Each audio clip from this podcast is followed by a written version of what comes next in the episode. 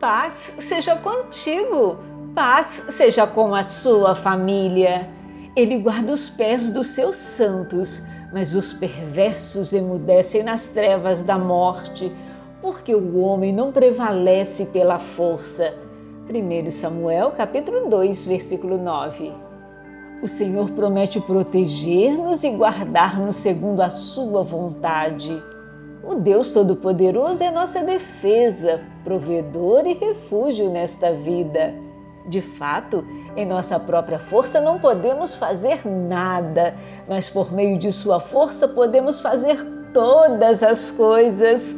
Aleluias!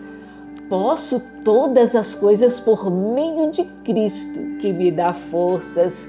Filipenses capítulo 4, versículo 13.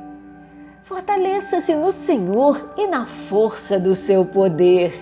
Deus te abençoe e te guarde.